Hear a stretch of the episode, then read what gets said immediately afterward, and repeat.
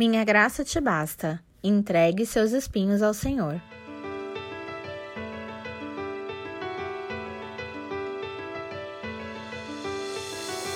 Para impedir que eu me exaltasse por causa da grandeza dessas revelações, foi-me dado um espinho na carne, um mensageiro de Satanás para me atormentar.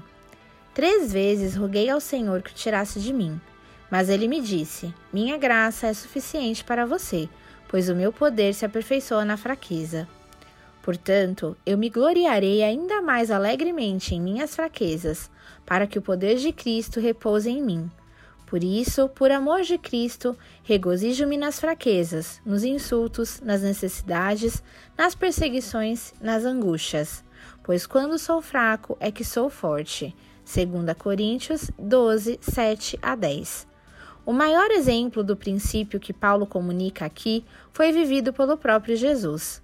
Poderia alguém na terra ser mais sábio que o Filho de Deus para ser pendurado na cruz, pendurado em nosso lugar para que ele pudesse nos redimir de nossos pecados?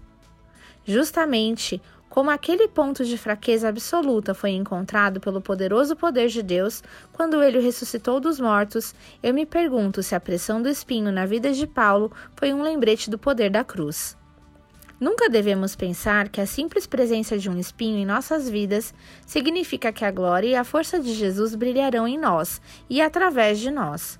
Você pode resistir à graça de Deus e recusar-se a colocar sua mente em Jesus, e então encontrar seu espinho amaldiçoando em vez de abençoá-lo.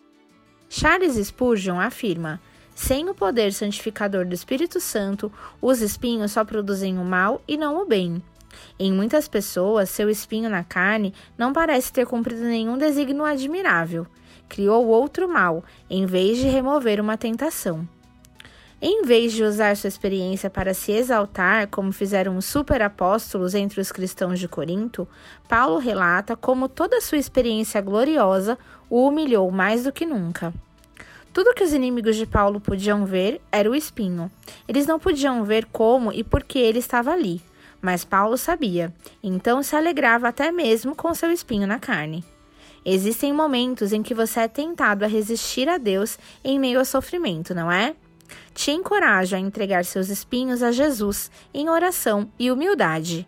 Você verá a graça sustentadora de Deus. A graça do Senhor nos basta.